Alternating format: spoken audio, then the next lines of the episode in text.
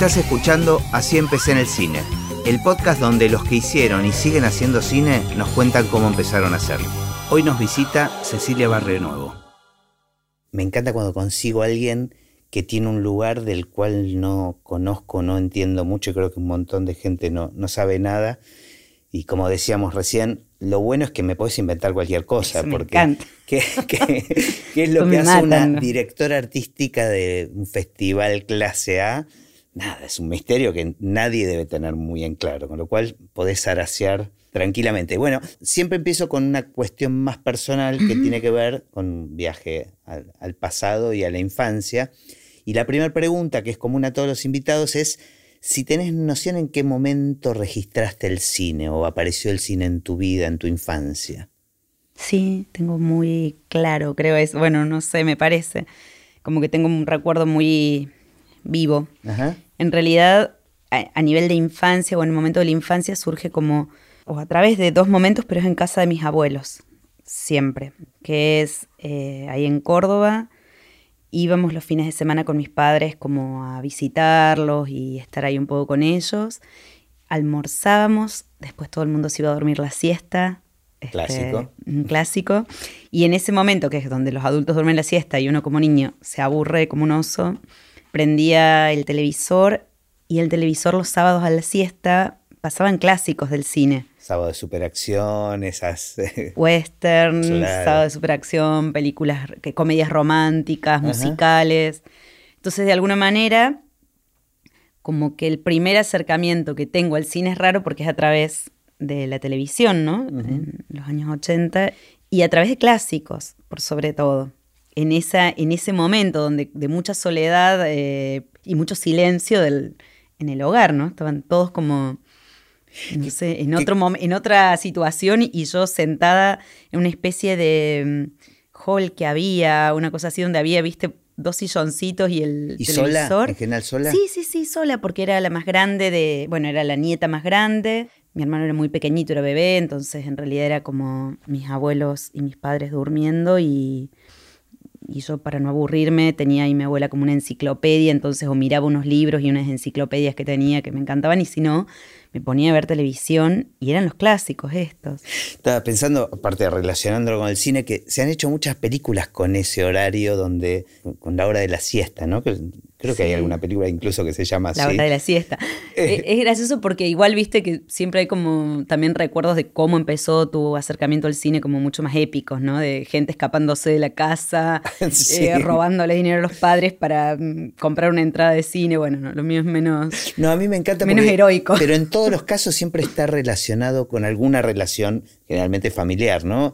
Sí, era como, mira, eso una parte y la otra era que mis abuelos compraban el diario La Voz del Interior siempre, cada, bueno, toda la semana. Y lo guardaban como en una pequeña piecita que tenían al fondo.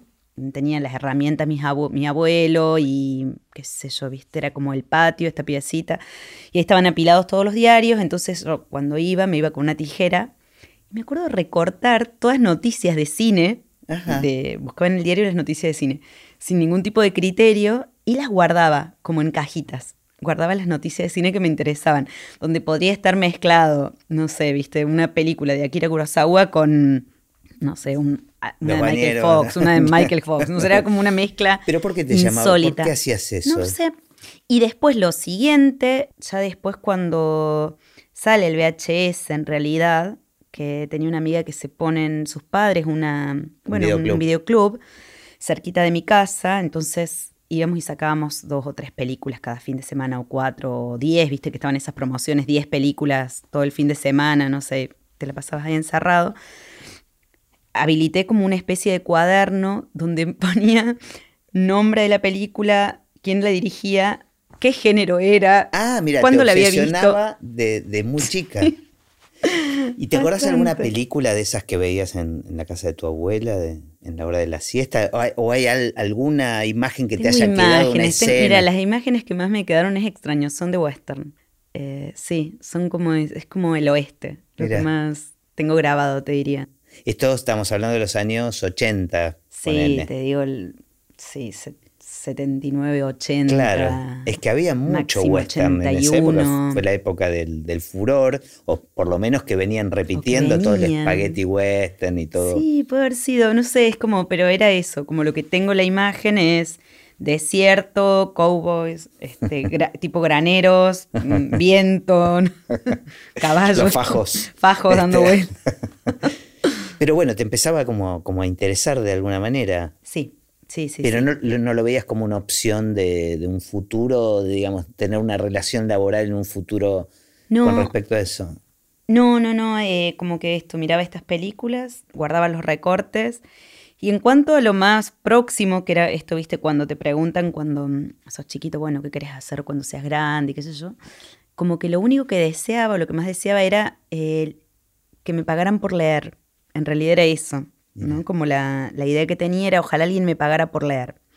Pero ni no por leer en voz alta, sino para. Tenías mucho disfrute con la lectura. Sí, muchísimo. ¿Y de dónde venía eso? O sea, ¿en tu casa se leía? Sí, sí, sí, también en casa se leía mucho. Y mi abuela, esta donde paraba ahí los fines de semana o íbamos también, es como. Mm, fue como alguien muy influyente también, creo, en mi, en mi vida desde ese lugar, de un acercamiento como a la literatura y pero como consumidora de literatura, digamos. Sí, sí, este sí. Simplemente era, no sé, como que en, en, la casa de mis padres, claro, habría muchos libros, pero ella había sido además directora de escuela, entonces, ah, eh, como ahí en Córdoba, en Villa María de Río Seco y por ahí, que era como es, el límite con Santiago del Estero, entonces estaba llena de enciclopedias y de ah. libros y de, no sé, había como algo no solo para grandes, sino para niños, también, digamos, para decirlo de alguna manera, o educativos. Y luego los primeros libros que tengo, que son ya eh, como para adultos, te diría que eran libros que no eran de dibujitos o de cuentos, sino más novelas, me los regala ella, la primera colección. La segunda colección me la regala la abuela de unos primos míos. Entonces como que, claro, em, empieza a llegarme estos libros que, donde está el mundo metido ahí adentro y claro, lo, que deseaba más que nada era... Poder leer más. Poder leer más. Y, fantaseabas con que haya algún trabajo que simplemente sea que te paguen por eso. Paguen por leer. Eh, de alguna manera está, está como relacionado, porque bueno, que me paguen para ver cine, ¿no? De alguna manera se traslado. o, por escuchar historias. O por escuchar historias, o por, sí, vivir en mundos paralelos, creo. ¿Y, ¿Y la escritura te interesaba? Sí, la escritura me interesaba, pero no a ver, eh, no tanto para mm, yo escribir, porque por más que me encantaría, es algo que no tengo como ese don, para decirlo de alguna manera, o no he desarrollado el ejercicio, tampoco no, no, me he ejercitado. Pero sí de leer, leer sí, como que leer y, ver cine, leer, no sé. ¿Y cuál fue tu decisión una vez terminada la secundaria? ¿Algo relacionado con eso, digamos? En realidad, cuando termino el secundario, bueno, comienzo la universidad, comunicación social, ¿En Córdoba? Sí, quería ser periodista de investigación, como que la época lo pedía, ¿no? Era. Quería como estudiar eso o ciencias políticas. Comencé con comunicación social y comencé a ir como asiduamente a un cineclub que había allí que se llamaba El Ángel Azul. Y a su vez comencé a trabajar, entonces era todo medio junto, ¿no? Como una cosa. un cambio de vida. sí, sí, como así rápido y fuerte. Y cuando comienzo a ir al cineclub este, que iba todos los días, que eran ciclos de cine, como puede ser un poco la Lugones acá, eh, de pronto un día quedo sin entrar a una película, entonces también digo, pero ¿cómo puede ser que me quede sin entrar? Quería verla, me quedé como muy frustrada y dije, bueno, entonces este, voy a intentar trabajar acá. Porque la verdad que lo que más deseo no es solo ver las películas, sino también poder como organizar esto y poder compartir esto con la gente que viene a ver las películas, ¿no? Como entonces fui a hablar al día siguiente con el director del lugar y le expliqué esta situación, que iba siempre, pero que la verdad que lo que más deseaba era empezar a trabajar ahí y poder también ser parte de este equipo que, organizaba y que coordinaba estos ciclos y que definía qué ciclos hacer y no sé, me parecía increíble. O sea, a esta altura ya habías refinado de alguna manera el gusto por el cine. Sí, a través de, bueno, del VHS, por sobre todo. O sea, no, en realidad no solo del VHS, un poco del VHS, otro poco a través de este cineclub y de otros cineclubes que había en Córdoba. Córdoba tiene una cultura cine, cineclubística muy grande. Eh, también viste la Alianza Francesa y el Goethe Institute y eh, había un cineclub que se llamaba La Quimera, como que había varios cineclubes, funciones privadas que se organizaban de 16 milímetros. O sea, llegaba material, Llegaba tal vez como poco material, accesible para sí. el público masivo. Y de pronto como que me daba cuenta que ese tipo de cine me entusiasmaba muchísimo. que Mm. Era algo que, digo, más allá de lo que podía encontrarse en salas comerciales, me generaba una adrenalina muy grande poder ver esas películas. Creo que tenía que ver con eso. Y, y Entonces, quedaste afuera de ver otra, evidentemente. y me quedé afuera de ver una, entonces dije, ¿cómo puede ser? Bueno, nada, y por eso fui y, y le planteé esta situación a ver si podía comenzar a, a unirme a este grupo, a trabajar ahí. Y me acuerdo que como que me preguntó si, mm, que sí, me preguntó qué directores me gustaban. Qué sé yo, en ese momento le respondí, me acuerdo, o le respondí varios nombres, pero los que más me acuerdo era que le dije eh, Kieslowski, Wim Wenders, Ajá. y no me acuerdo si le dije Kaurismaki, pero me acuerdo muy bien Wim Wenders y Kieslowski. Y entonces me dijo, bueno, ¿y ¿tenés auto? Le dije, una pregunta rarísima. Poco relacionada con poco la pregunta relacionada. Le dije, no, no, auto no, tengo una bicicleta, pero mm, no sé, le digo, pero me gusta el cine. Bueno, nada, empecé a trabajar como a unirme a ese grupo y de ahí como que con esta gente presentamos la propuesta para hacer el Cineclub Municipal Hugo del Carril en el municipio, creamos esa institución, empezamos a trabajar ahí, bueno, ya ahí Y ahí ya, eh, eh, ya Ya como el que cine era tu vida, digamos. Sí, Era sí. el centro de tu vida. Sí, sí, sí. Como que dejé ya todo en, en- antes cuando estaba en el Ángel Azul, como que trabajaba a la mañana, tenía otro trabajo en Cablevisión y a la ya, pero era eso como algo meramente de oficinas y tal, ¿no? Y por la noche trabajaba en el Cine Club y ya luego con el Hugo del Carril ya empezamos a trabajar ahí como, bueno, solo para programar, ¿no? Claro, empezaste a, a tomar decisiones de programación Sí, y eso sí, lo sí. hacías en equipo. Sí, en equipo, de programación. Bueno, fue al principio era de programación y de constitución del lugar también, porque hubo que crearlo de cero, entonces era organizar también expedientes para comprar sillas, proyectores, micrófonos, parlantes, películas, libros, todo lo que todo lo que te imaginás. que Casi lo que me imagino ahora que haces en Mar de Plata. Bueno, más o menos, con sus variantes. No, sí, pero fue como, digamos, aprendí una parte que era como burocrática institucional, otra parte que era de programación, otra parte que era de investigación y descubrimiento. eh, se amplió mucho el campo y también en este lugar como que empezamos a programar películas, pero también teatro y también música y armamos una mediateca especializada en cine y armábamos talleres y cursos, entonces es como... Claro, termina siendo gestión cultural, digamos, en En definitiva. definitiva, como sí, es como una palabra que sí, que suena como rara, pero en ese momento no tenía nombre tampoco, Claro. no se la nombraba, ¿no? Claro. Pero era un poco eso y, claro, con un fuerte peso en programación, que es lo que veníamos haciendo en el otro sitio. ¿Y se colaba entre todas esas actividades el deseo de hacer o de participar en el hacer cine? No sé, no, a ver, ¿cómo explicarte? Siempre, no sé, es que tengo mucho respeto por quienes hacen cine y me parece Ajá. dificilísimo. Creo que no. Pero nunca estuviste involucrada. Sí, he estado involucrada más desde un lugar de mm, producción, te diría, previamente. Luego, en un momento viajé a España para hacer allí un máster de cine eh, y documental de creación y ahí sí estuve involucrada en dirección. Y es como una fantasía también, ¿no? De poder mm, este, hacer cine, hacer... Pero es, es dificilísimo. Admiro un montón a los directoras, las directoras, como que...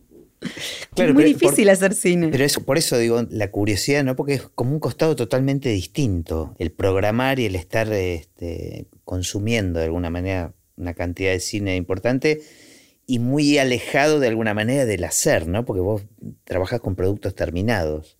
Sí, como que eh, suelo asistir por ahí, viste, a rodajes, o acá o afuera de amigos por ahí cuando he coincidido. Me, me gusta muchísimo ir a rodajes. Parece algo muy, mm, no sé, es como muy sagrado, te diría en cierto punto. Se generan como atmósferas o he tenido la fortuna de asistir a rodajes que son, bueno, como momentos muy especiales. No sé, como un universo paralelo, atmósferas particulares, toda una sinergia que se genera ahí entre quienes están trabajando en la película muy bonita.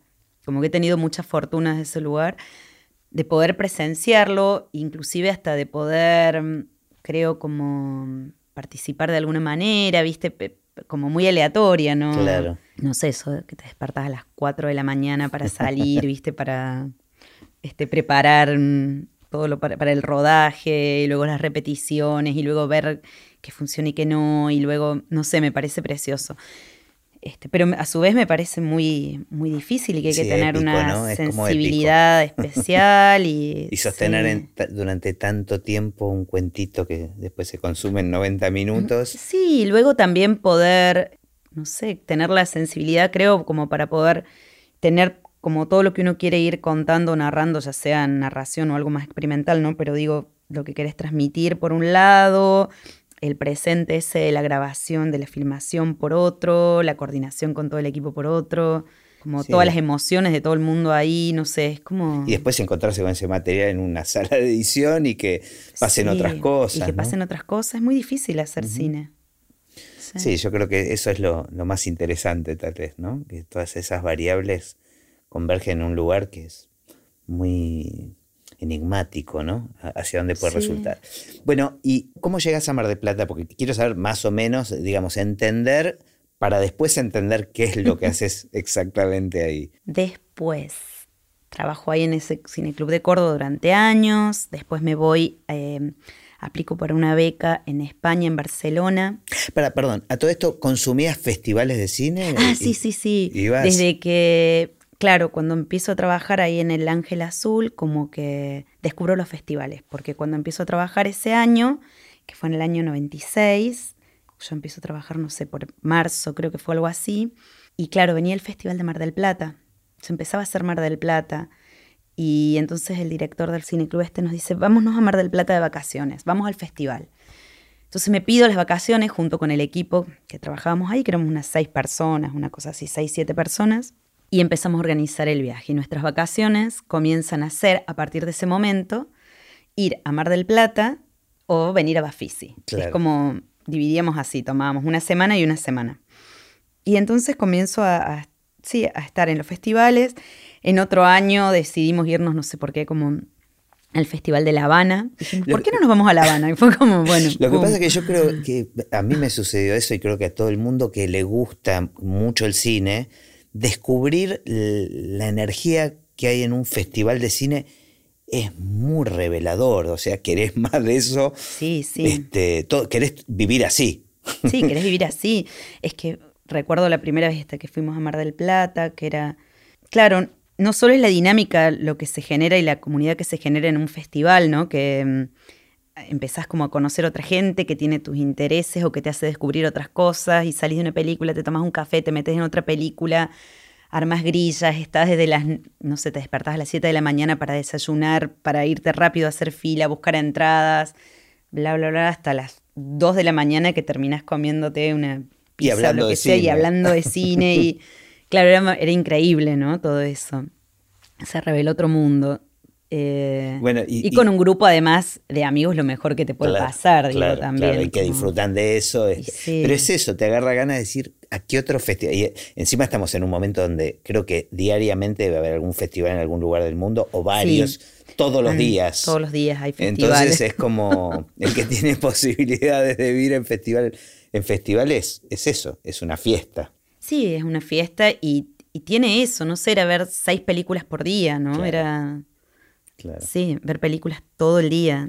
¿Y ahí te pasó algo, decir, a mí me gustaría eh, trabajar en un lugar así o ni, estaba en el mapa? No, no, era como muy lejano. Tampoco era, me parecía algo como también, tanto como hacer películas, te diría. Me parecía, lo veía y me parecía increíble, maravilloso y como de, no sé, como de personas que, que tenían como, como muchísimo conocimiento y que claro, cuando comencé a ir también estaba, por ejemplo, ahí me acuerdo en Mar del Plata, mm, todo el programa que armaba Sarkis, entonces era estar descubriendo cosas todo el tiempo, no sé, era fuerte.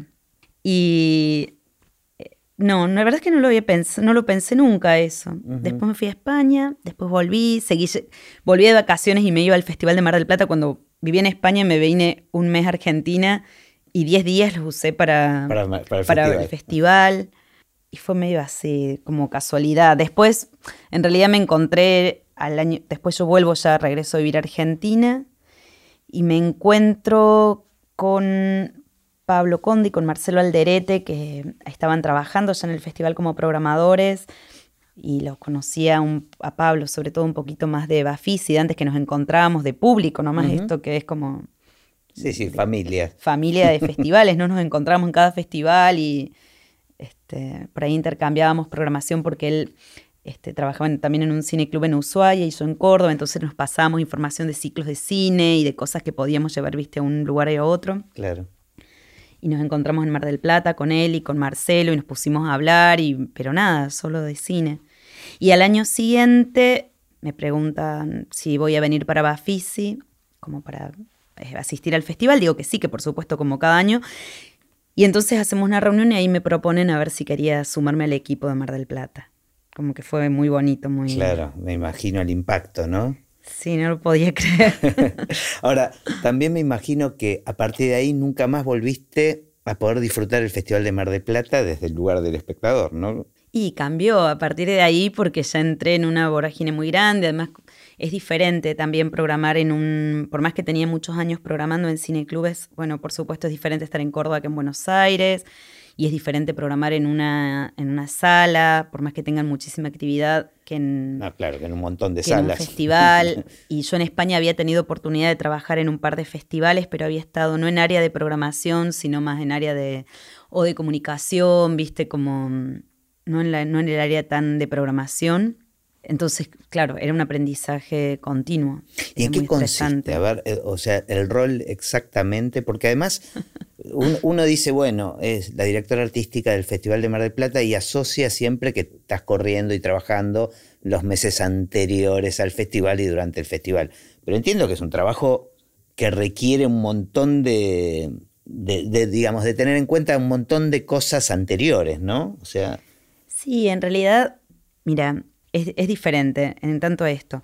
Es un trabajo que sí, que se hace durante todo el año, porque las películas y los festivales, como bien decís, están todo el año, entonces gran parte de, mm, bueno, de lo que vas viendo, de, de las películas que van apareciendo, ya comienzan a aparecer en enero, en febrero y a partir de ahí el festival termina en noviembre y desde diciembre estamos mirando películas. ¿Pero qué, significa que van apareciendo?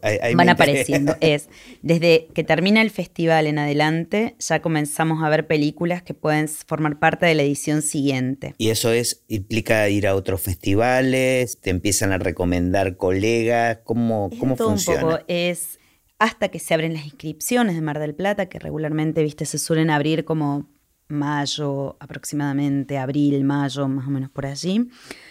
El periodo anterior eh, se van buscando películas eh, a través de festivales, a través de escribirse también, porque te vas enterando que hay o productores o directores o viste, bueno, personas trabajando en diferentes películas en diferentes lugares del mundo, entonces comenzás a preguntar a ver en qué estado están o te empiezan a enviar. Claro. Digamos, hay toda una parte que es como de investigación o búsqueda más. Este Se toma la decisión, por ejemplo, de, de, una idea, digamos, de un perfil encarado para ese año en particular, eh, digamos, un paraguas temático, no sé cómo decirlo. Sí, se puede tener como un a priori de algunas cosas, pero la verdad es que todo también se va develando un poco en relación a las películas que van este, apareciendo. apareciendo a lo largo del año, ya sea que uno las va buscando o ya sea que, que se inscriben, ¿no? Como que con, por más que tengas una idea preconfigurada de cómo tiene que ser el festival de ese año, hay una realidad que te la va a dar el mismo la misma materia, las mismas películas, lo que está ocurriendo en el cine. Un festival no deja de ser también como una especie de recorte de un, estado de situación del cine nacional y mundial. Entonces, ese estado de situación del cine te lo encontrás en el proceso de búsqueda también. Y ahí tenés que reconfigurar un poco tus ideas previas con lo que va apareciendo, a lo que se suma también lo que son tus ideales y lo posible. En tanto, por ejemplo, no sé, este año organizamos una retrospectiva de Gibril Diop Betty. Es una retrospectiva que la ideamos en realidad hace cuatro años atrás.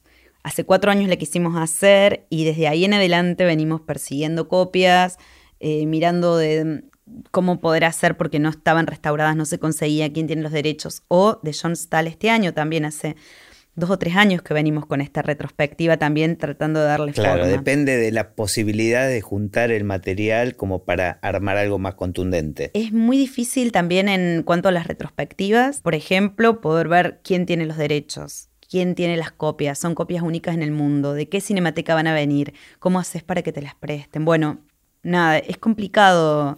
Claro, yo estaba pensando con qué se arranca, ¿no? Termina el festival de este año y ya se pone a pensar en el festival del año que viene. Y siempre hay secciones que se repiten, o sea, retrospectivas, invitados, etc.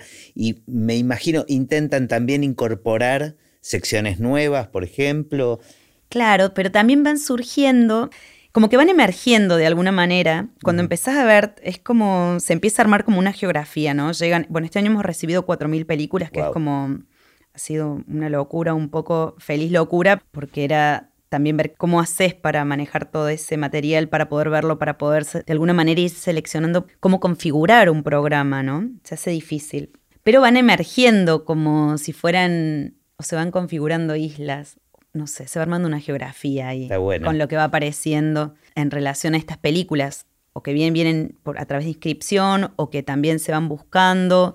Y hay veces, hay años que ha surgido, por ejemplo, hacer un foco especial en cine español o portugués. No es algo que estaba a priori inventado. No se pensó, simplemente surgió. No, porque no podés inventarlo a eso si después no tenés como las películas para que se armen, ¿no? Por ejemplo, lo del país invitado es algo que se repite todos los años o no, necesariamente, claro. No necesariamente. Ah, mira. Es que hay años como que esto que te comento, que claro, surge. Surge, va surgiendo, se puede armar. Hay otros años en que no, pero armarlo a priori es muy difícil, es algo que va como en el proceso, en el camino, se va descubriendo. Me resulta apabullante la cantidad de material que tienen que evaluar, ¿no? Porque, digamos, no solo están estas 4.000 que se presentan porque están interesados, sino eso, lo que va surgiendo, lo que, lo que salen a buscar, lo, lo, que recomiendan de otros festivales. Digamos, siempre hay muchos mitos y muchas fantasías con que, bueno, si se presentaron 4.000 películas, uno hace la cuenta mental de cuántas horas representa ver 4.000 películas. Lo mismo, me acuerdo que, no eh, eh, claro, no dan, no dan los números. No, dan los números. No cuando son 4.000 son largometrajes, cortometrajes, películas en proceso, digo, es como de todo. De todas maneras, bueno, nosotros somos un equipo conformado por bueno, un equipo de programación, la mayoría venimos trabajando ya hace como 10 años juntos, con Marcelo Alderete y Pablo Conde y Francisco Pérez Laguna. El año pasado también se incorporó el equipo Paola Bontempo, que ella venía trabajando en Festifreak también. Tenemos muchísima gimnasia, digo, como en el. Y no solo gimnasia, sino mucha pasión. Entonces, realmente nos gusta mucho ver cine y vemos cine todo el día.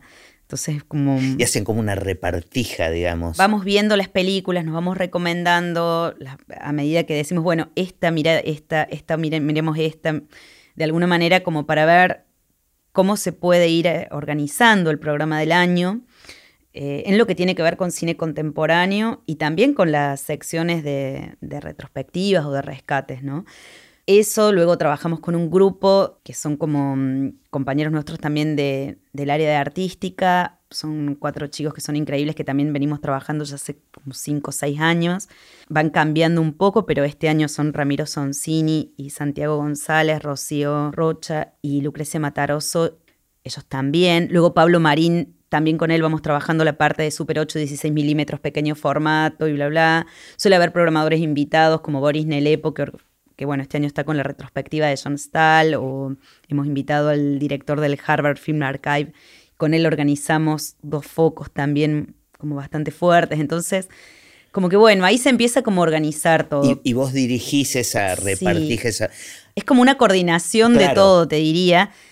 Pero bueno, vamos teniendo a partir de ahí como discusiones, reuniones, esto que te vas como diciendo, bueno, a ver, miremos esta película, a ver qué pasa. Y... Ahora, ¿qué te pasa vos viendo tanto material y pensando en función de, ser lo más justa posible con el festival, con los este, asistentes al festival, con tu consumo de cine como espectadora? Digo, ¿te llegás a enganchar? O sea, ¿tenés ese tiempo donde uno se puede meter en una historia y disfrutar de que te llevaran a pasear en un cuentito?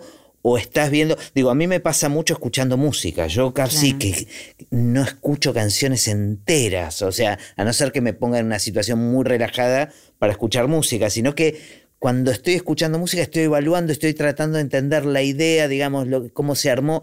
¿Te pasa eso? O sea, sí, es como, a ver, creo que pasa como si uno estuviera dividido como en dos partes, ¿no? Una parte que es Lo que pasa es que hay una parte que es muy grande, que es la del placer de ver cine, y eso, y eso prima por sobre todo, es el placer de ver cine.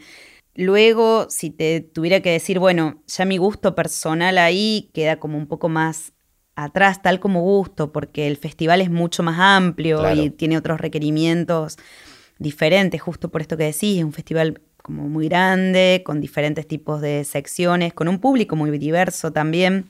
Entonces, este, no es que se programa bajo el gusto personal, ni mío ni de ninguno del equipo, ¿no? Justo hay como muchas discusiones en torno a ver cómo hacer un mejor festival posible, donde obviamente hay como una línea de programación, pero no, no está el gusto por sobre todo, sino entran otras variables ahí en juego.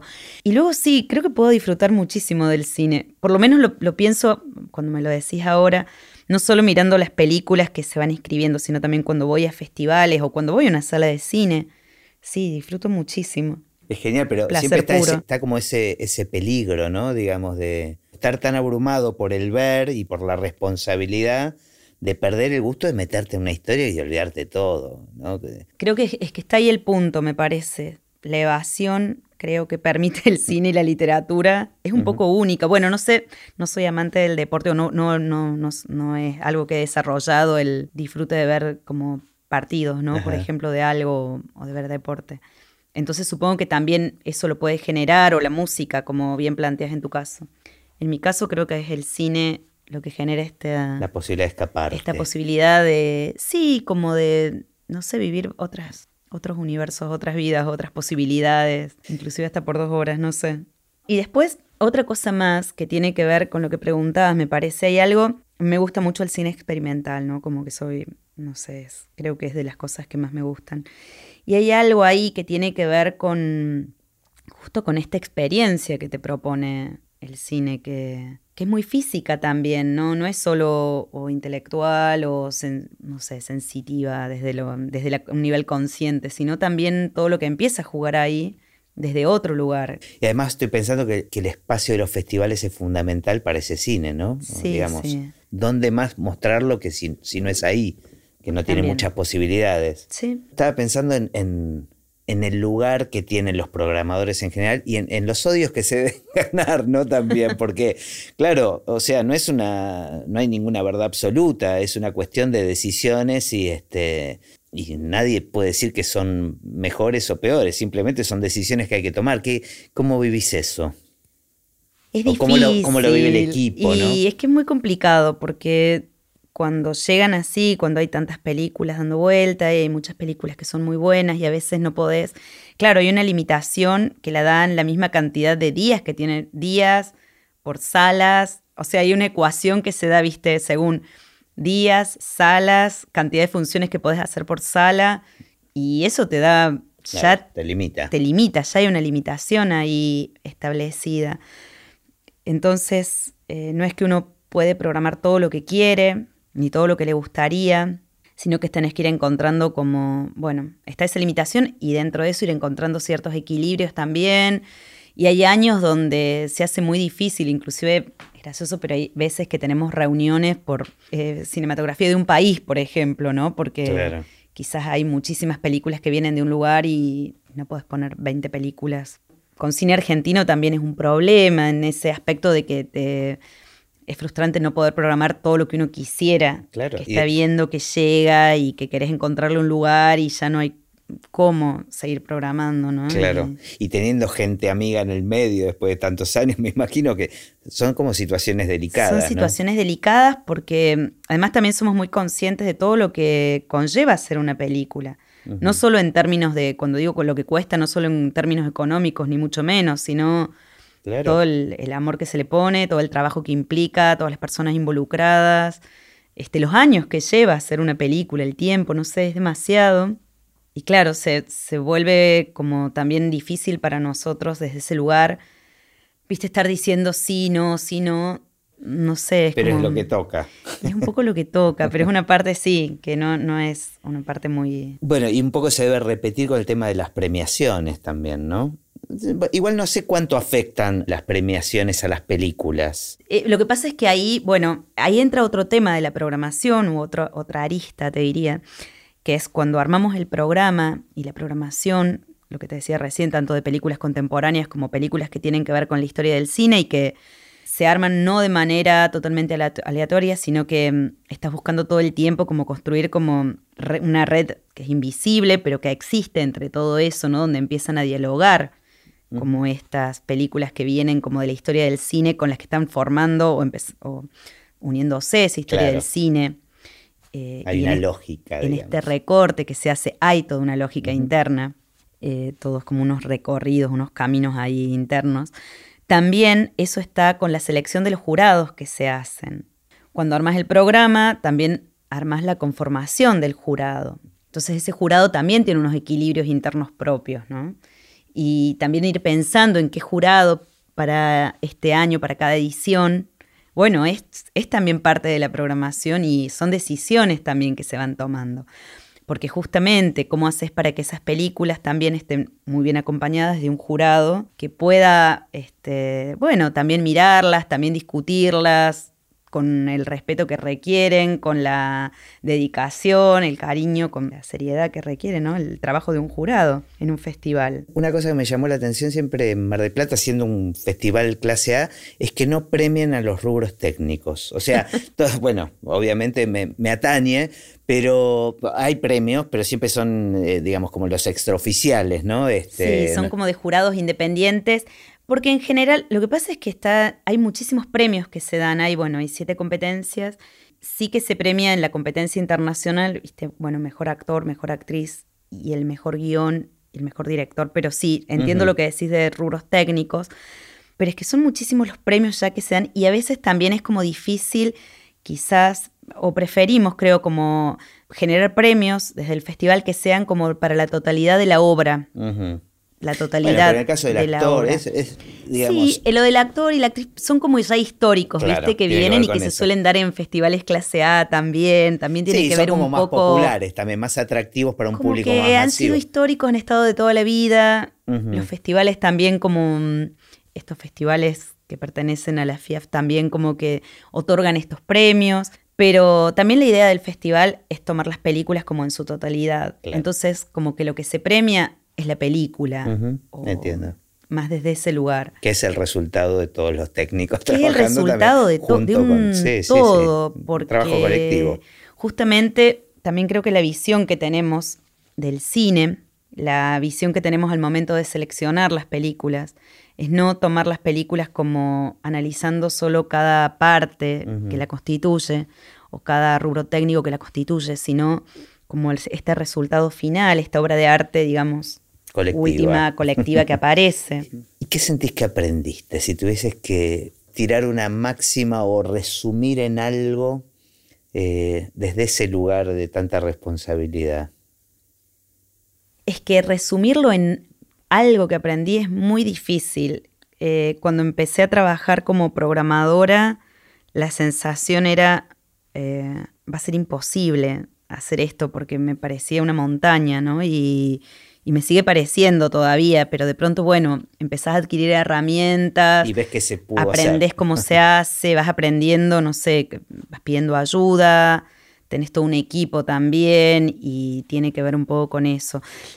Cuando fue lo de la dirección, creo que la sensación fue un poco la misma. De hecho, cuando me ofrecen este, pasar a dirigir el festival, que fue a través de un llamado, yo estaba justo en, en Estados Unidos en ese momento, viste, haciendo una programación de, bueno, un ciclo de cine latinoamericano que organizó ahí para Lincoln Center. Recibo un llamado de teléfono donde me hacen la propuesta y fue como, sí, me encanta la idea, pero no puedo tomar una decisión así sin consultarlo también como con el equipo, de, con lo que es mi equipo, con quienes trabajo hace años, con a ver qué hacemos ante esto, cómo lo encaramos, porque Claro, son movimientos internos que son fuertes también, como muy bonitos, pero era una decisión de equipo también. Y el equipo se, prendió. Sí, sí, sí, sí, fue como muy bonito y este, bueno, era una posibilidad también, yo creo, como muy interesante para nosotros de poder ahondar sobre algo que veníamos trabajando hace años. Que obviamente que uno de nosotros pasase a tener un poquito más de poder de decisión o el poder de decisión sobre la parte artística junto con el equipo, eh, ya daba otra impronta al festival y Está bueno, claro, es como, como acceder de repente.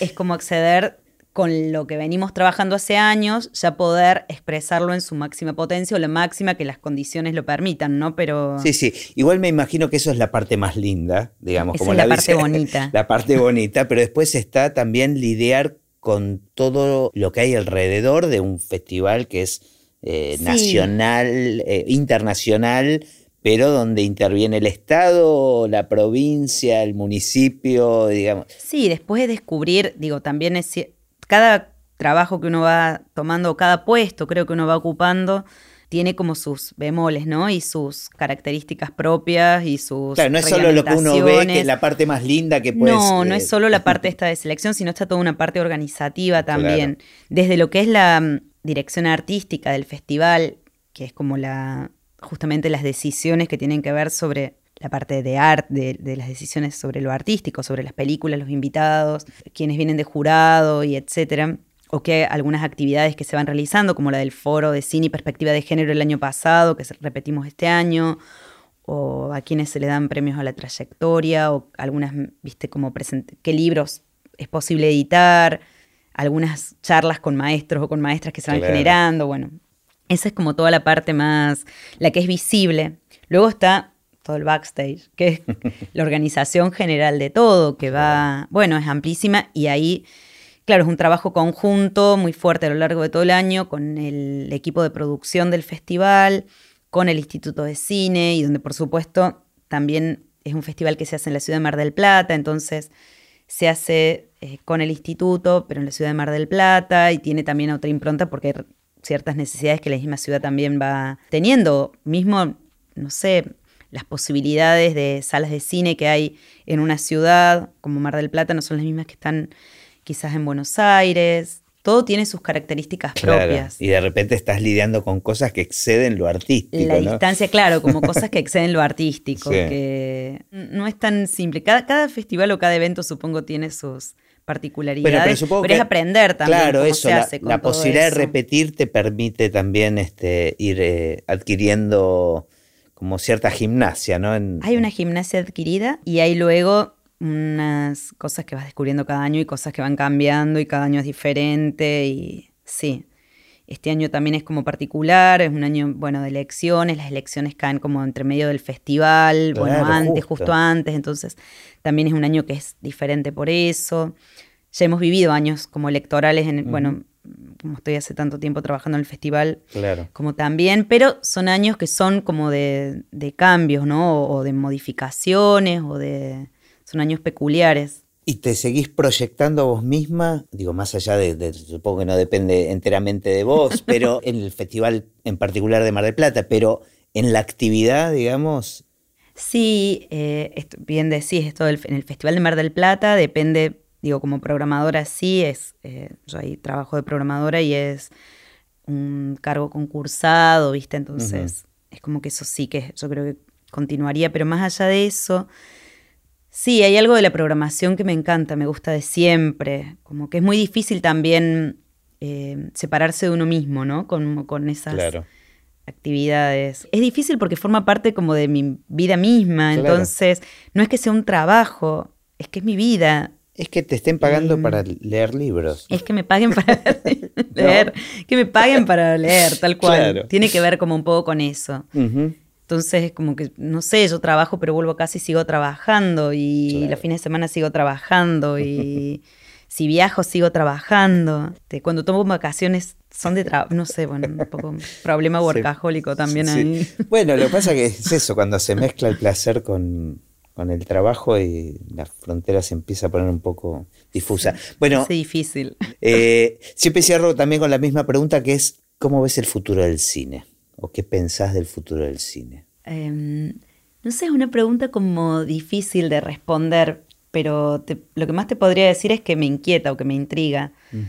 Eh, yo no creo que el cine se agote ni se acabe ni con las plataformas ni con las nuevas posibilidades de, vis- de visionar películas o de acceder a las películas, ni con lo que circula, ni con, me refiero como por red o, no sé, me parece que el futuro del cine puede ser maravilloso y que va a seguir siendo no sé, va a seguir desarrollándose y va a seguir siendo increíble.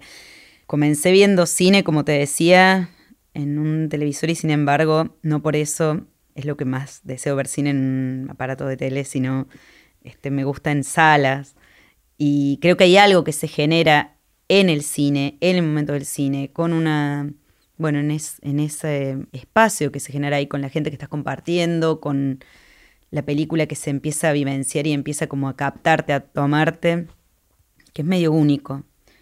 A partir de ahí te diría, bueno, eso como por un lado, y por otro lado, como el cine como, como arte, el cine como posibilidad, el cine como, mm, no sé cómo explicártelo bien, pero esto que te da algo tan fuerte que se te mete en el cuerpo y te empieza a movilizar y a generar esta adrenalina parece que va a seguir existiendo. Sí, sí, al contarnos historias, ¿no? En definitiva. O contarnos historias o, movilizarnos para cierto lugar si es que no te están contando algo narrativo, pero ponerte como en un lugar de, este, sí, como una sensación determinada ante algo Sí, yo lo veo muy bien el futuro del cine. Quiero saber qué va a pasar, digo, estoy muy expectante, te diría. Tener la posibilidad de espiar. Estoy expectante ante eso. ¿Qué va a pasar dentro de 100 años? Pero no se va a morir nada. Todas esas teorías de muerte del cine no las creo. Es que todo se va transformando, en, definitiva. Pero bueno, nada, yo tiro esa pregunta y cada uno hace como, como su interpretación. Bueno,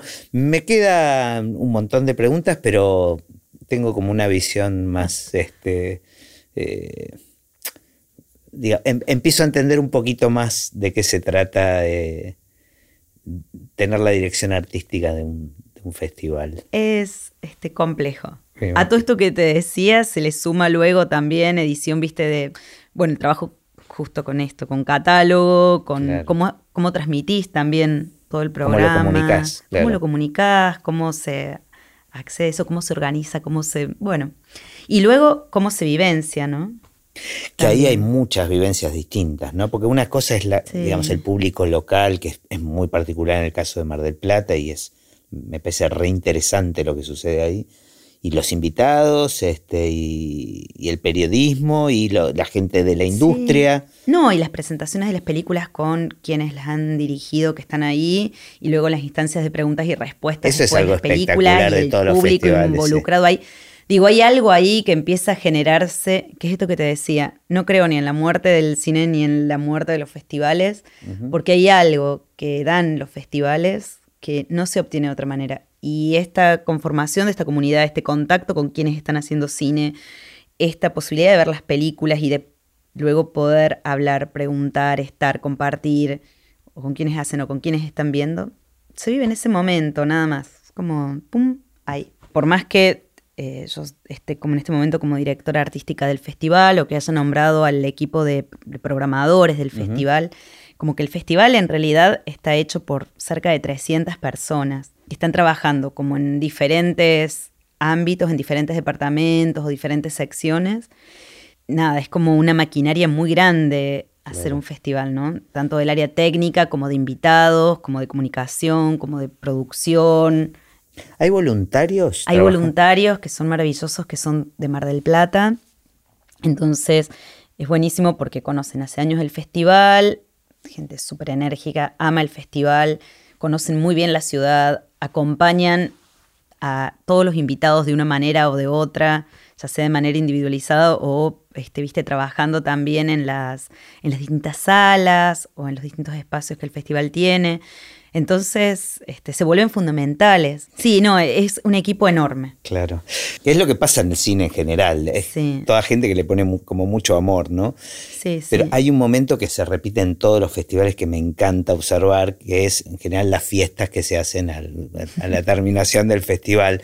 Pero me gusta mucho, más allá, obviamente me gusta cualquier fiesta, este, y, y es un momento de festejo, pero me gusta mucho observar a los que trabajaron el festival con el estrés que les representó, ver esa transformación, ese momento donde terminaron y se sueltan, es como muy sí, mágico. Y hay algo muy, bueno, es como lo hicimos de nuevo, ¿no? Es, este, tiene que ver un poco con eso. Es, como te decía, muy difícil hacer el festival, ir organizándolo y armándolo porque tiene muchas aristas, es enorme hay mucha gente trabajando y, Y claro, está este momento de euforia cuando termina, saltar, bailar, gritar, no sé. Todos como- vuelcan ahí. en- todo ahí en un momento muy, mm, sí, sí, muy, muy bonito, muy, muy bonito. Cada año esperamos tanto, te digo, como público en su momento, trabajando como programadora o ahora como directora artística, a ver cómo sale esta edición y a ver cómo vienen las siguientes. Pero siempre sale bien de alguna Siempre o sea, sale. Tenemos también la ventaja en Argentina de que el Festival de Mar del Plata está, bueno, es un festival que lo organiza el Instituto de Cine, entonces es un festival que tiene como una impronta muy fuerte o un aval muy grande, una posibilidad de hacerse muy grande, que tiene que ver con una institución que lo está organizando. claro.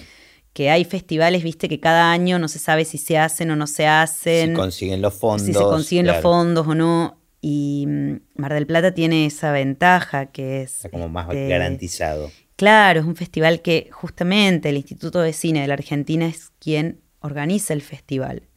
Entonces está eso por un lado, está todas las 300 personas que también que van trabajando y sacándolo adelante, se va haciendo y, y cada año es como esperar, bueno, a ver, terminas un año y ya vas pensando cómo se va a hacer el año siguiente, ¿no? Claro. O cómo va a ser. Siendo público me pasaba igual, te digo, era de alguna manera No, pero lo que digo, diferente, siempre- pero pensando, bueno, a ver la próxima edición, la próxima Digo, edición. Tal vez uno puede tener ciertas expectativas, pero que se haga ya, ya, ya funciona, digamos. Sí, ya sí, sí, con, tiene eso como alcanza. eso. Por eso, termina una edición y ya estás diciendo, pensando, bueno, Claro. ¿cómo haces o cómo va a ser la siguiente? Tiene eso. Es bonito. Muy genial. Bueno, muchas gracias. Un placer. No, gracias acá. a vos. Muchas gracias.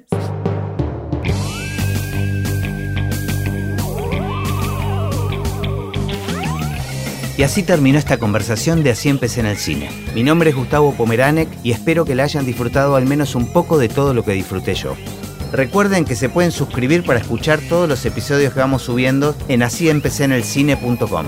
También nos pueden buscar en Apple Podcast, en Spotify o en cualquier otra aplicación de podcast. Los espero en el próximo. Chao.